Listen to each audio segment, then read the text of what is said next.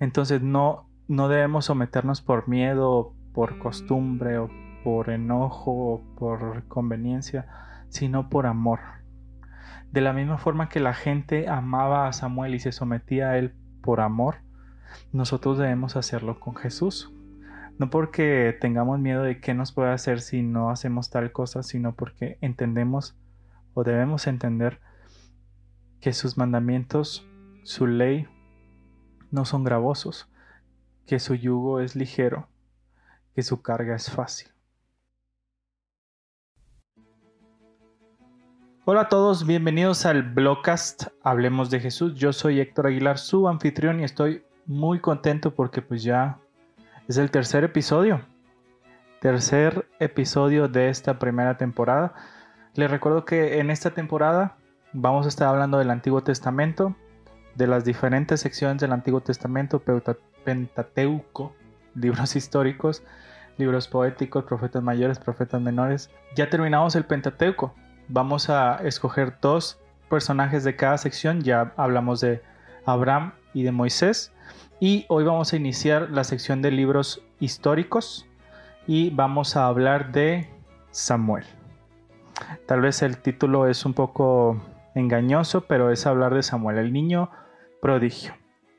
Antes de entrar de lleno con el episodio, quiero que pedirles que vayan a Facebook y nos, den, nos peguen un like en, la página del blog, el blog ASD, también en Instagram arroba el blog ASD. Subimos contenido regularmente, tenemos este podcast, tenemos un blog escrito, tenemos un blog en video y también estamos planeando sacar documentales y más material. Entonces vayan para que no se pierdan nada. Entrando de lleno con nuestro episodio, vamos a hablar del niño prodigio de Samuel. Samuel, como todos conocen, o bueno, la mayoría conoce a Samuel por las historias de su niñez, de que su mamá lo pidió, lo dedicó al templo, Samuel escuchó a Dios y Dios lo escogió. Hay más historias de Samuel a lo largo de, de los libros que llevan su nombre, más que nada del primer libro, pero Samuel se vuelve como un personaje secundario y de hecho ahorita pensando, en otras partes de, la Biblia donde se menciona a Samuel es muy difícil encontrar una. O sea, Samuel no es un referente tan grande como Moisés, como Abraham, como David. Sin, embargo, lo, lo escogí porque tiene unos paralelos con Jesús muy, muy interesantes que los vamos a discutir más adelante. Ahorita vamos a, a platicar un poco de, la narrativa de los libros de Samuel. Para sorpresa de algunos, Samuel no solamente lo, escribió Samuel, lo escribió Samuel, Natán y Gat. Y la historia de, Primera de Samuel, así a grandes rasgos, es introducción a Samuel, básicamente por el, nombre. Después elección de, del rey, después la caída del rey, después el David, etcétera, etcétera. Segunda de Samuel, si no mal recuerdo, habla mayormente de Salomón. Y ya Reyes, primera y segunda de Reyes, habla de los otros reyes, de Elías, etcétera. Entonces la narrativa de Samuel se enfoca muy poco en Samuel, que es algo raro, porque, ejemplo, tienes Ruth y pues Ruth está en todos los capítulos, tienes a Job y Job está en todos lados, pero tienes a Samuel y Samuel no es tan predominante. Entonces vamos a, indagar en ciertas historias de su vida que se presentan mayormente en Primera de Samuel y vamos a ver algunos paralelos que, que vemos con Jesús. En Primera de Samuel capítulo 1 se nos introduce al papá, el Cana, a la madre, o todavía aquí no nace Samuel, pero a la que va a ser su madre, Ana, y a Penina, si no mal recuerdo, la otra esposa del Cana.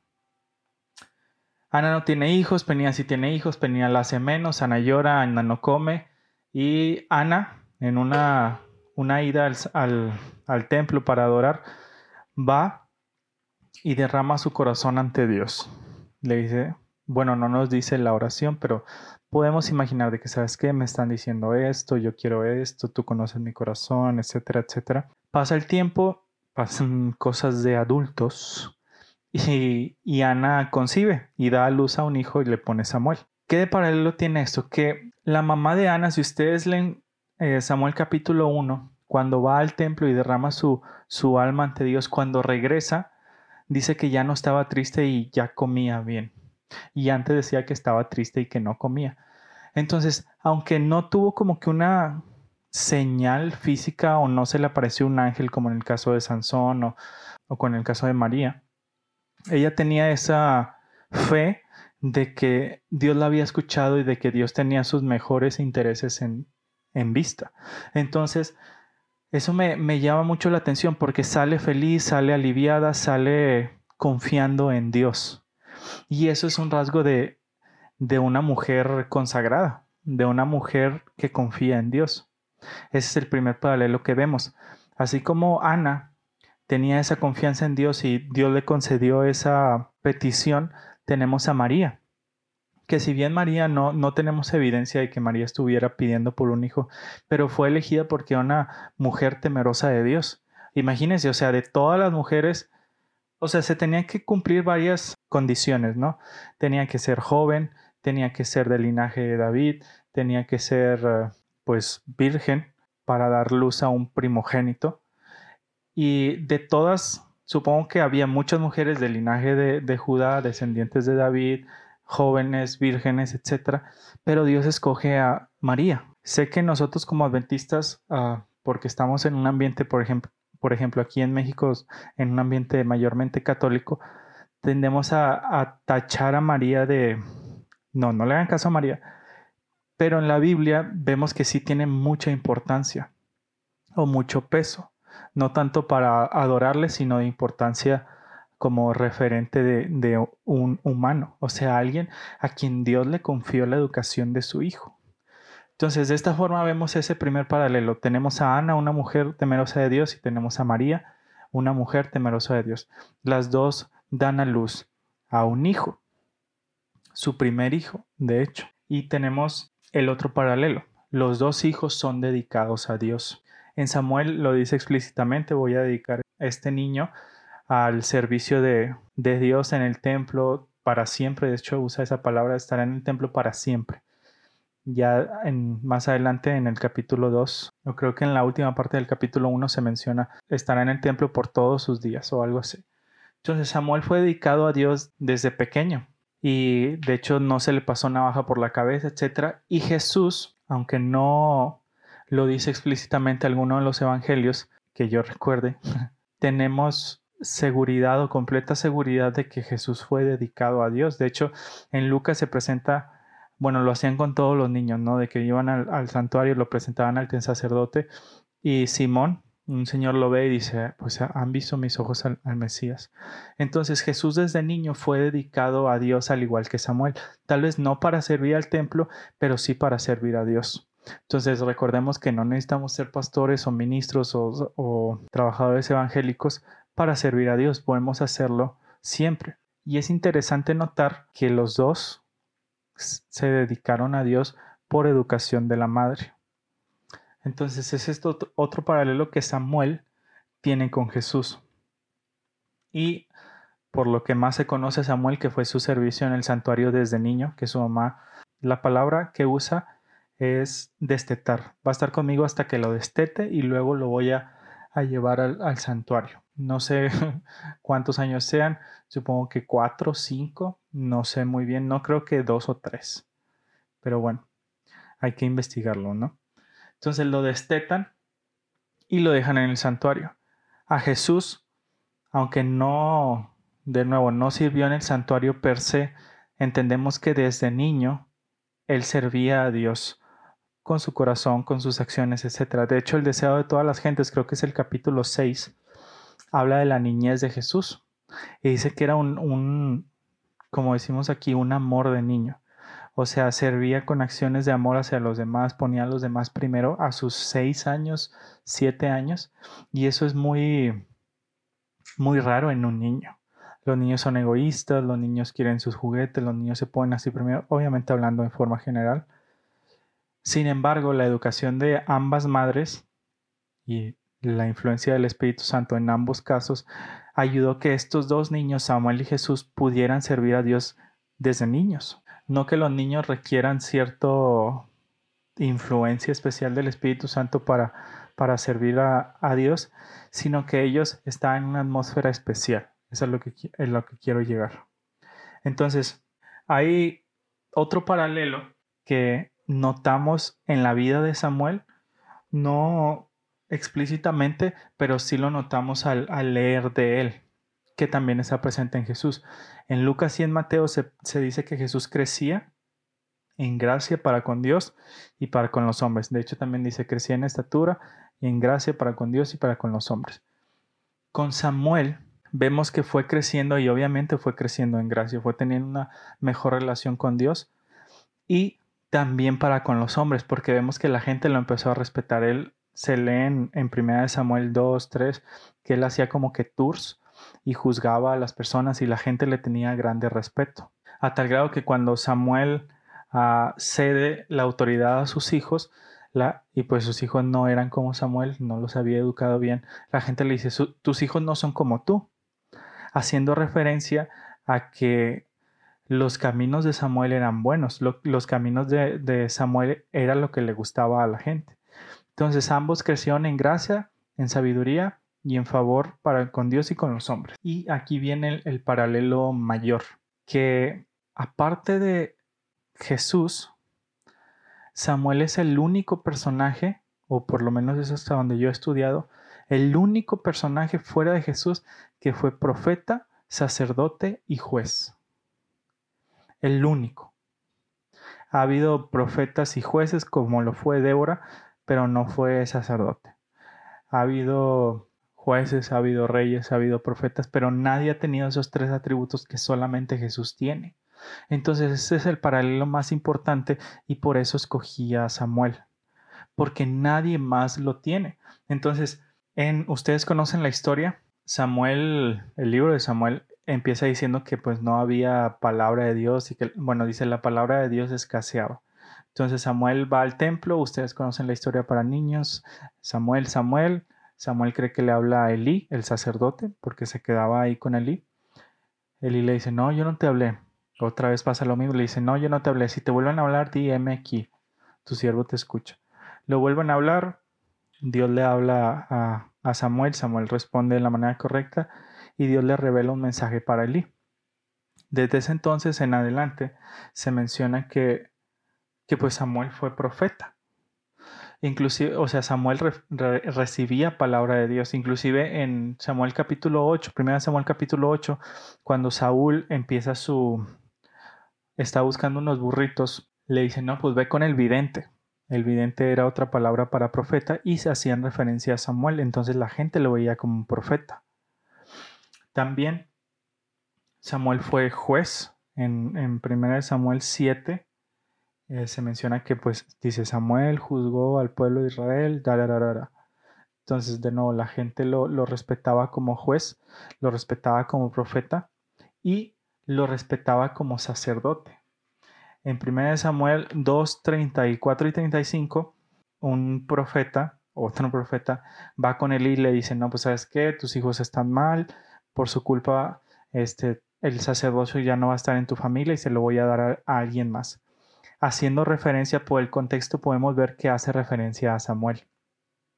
Si no están satisfechos con eso, más adelante, cuando entra en escena Saúl, en el capítulo 15 aproximadamente, cuando Saúl desobedece y hace un ah, sacrificio que no debía hacer, era Samuel el que debía hacer el sacrificio. Y los únicos que estaban como que capacitados para hacer esos sacrificios eran los sacerdotes. si Samuel era el que debía hacer el sacrificio, entonces él era el sacerdote. Entonces, así de forma rápida, podemos ver que Samuel era profeta, Samuel era juez y Samuel era sacerdote. El profeta era respetado, no quiero decir eclesiásticamente, porque eso era el sacerdote. El sacerdote era respetado como intercesor entre el pueblo y Dios, el juez era respetado como gobernante del pueblo y el profeta era respetado como mensajero de Dios. Esos tres atributos, como dije, los tiene Samuel. Y Jesús es nuestro profeta, es nuestro sacerdote y es nuestro juez. Entonces, es bien interesante porque no, ningún otro los tiene. Jesús es el profeta, es el mayor mensajero de Dios, Él es el que revela a Dios en toda su plenitud. De hecho, Pablo menciona que Él, él es la imagen visible del Dios invisible. Él se menciona que es nuestro juez, en hebreo se menciona que, Él es nuestro juez, en, en Juan también se menciona que Él es nuestro juez y nuestro sacerdote. Si quieren saber más del sacerdocio de Jesús, lean Hebreos, es como que es como el tope de el santuario en el Nuevo Testamento, el santuario con Jesús. Entonces ahí se habla de él como sacerdote. También en, en Apocalipsis lo tenemos como, como juez, lo tenemos como sacerdote y profeta en el sentido de que en el versículo 1, capítulo, en el capítulo 1 del versículo 1 se menciona que él es el que da el mensaje a Juan de parte de Dios. Entonces Jesús y Samuel comparten esa similitud y ese paralelo impresionante. ¿Qué tiene que ver con nosotros o qué tiene que ver con esto? De la misma forma que la gente tenía un alto respeto por Samuel, porque sabía que Samuel los amaba, sabía que Samuel estaba por ellos, sabía que Samuel procuraba su bien, la gente iba con Samuel y lo respetaba y, querían estar a cuentas con Dios por el ministerio de, de Samuel. De la misma forma Jesús está por nosotros, está de nuestro lado y nosotros como humanos, pecadores, necesitados de un Dios, debemos de, uno, parte del sacerdote, acercarnos a Jesús para poder usarlo a Él como intermedio. No, como Él mismo dice, nadie viene al Padre si no es por mí. Entonces esa es su parte de sacerdote. Es el mediador entre el Padre y nosotros. Su parte de juez. Debemos someternos a su autoridad. Él es claro en sus mandamientos y Él dice, si me amáis, guardad mis mandamientos. Juan 14. Entonces no, no debemos someternos por miedo, por costumbre o por enojo o por conveniencia, sino por amor. De la misma forma que la gente amaba a Samuel y se sometía a él por amor, nosotros debemos hacerlo con Jesús. No porque tengamos miedo de qué nos puede hacer si no hacemos tal cosa, sino porque entendemos o debemos entender que sus mandamientos, su ley, no son gravosos, que su yugo es ligero, que su carga es fácil. De hecho, Él nos dice, venid a mí todos los que estén trabajados y cargados y yo os haré descansar. A eso hace referencia, que, que dejémonos de todas esas costumbres, de todas esas malinterpretaciones, de todas esas ideas torcidas y nos sometamos a Él como juez, como gobernante y decir, ¿sabes qué? Yo te ayudo, yo lo cargo. Esa es la parte de juez. Y la parte de profeta, este es súper importante. En Juan 15 creo que es Jesús mismo dice, esta es la vida eterna, que te conozcan a ti, el único y verdadero Dios, y a Jesucristo a que a quien tú has enviado. Entonces, el punto de, o la parte de profeta, el profeta da un mensaje de Dios. Entonces, la parte importante de, Jesús como profeta es que Él nos dice, o sea, la, vida eterna está en que tú creas mi mensaje. Está en que tú creas en Dios y que tú creas en, en mí, a quien Dios envió. Entonces, debemos entender que el mensaje que Jesús tiene es un mensaje de Dios y es un mensaje para vida eterna. Entonces, ver a Jesús como profeta, como juez y como sacerdote cae solamente en bendición para nosotros, cae en vida eterna para nosotros. Entonces, quiero invitarte a que podamos echar un paso para atrás para poder examinar cómo estamos viendo a Jesús y pide al Espíritu Santo que te ayude a verlo de la manera correcta. Bueno amigos, hasta aquí llegamos. Este es el tercer episodio de la primera temporada. Gracias por, por escucharnos. Si te gustó, compártelo. Yo sé que son un poco largos y es un poco aburrido escuchar mi voz, pero el próximo episodio vamos a hablar de David y vamos a tener un invitado especial. Espéralo.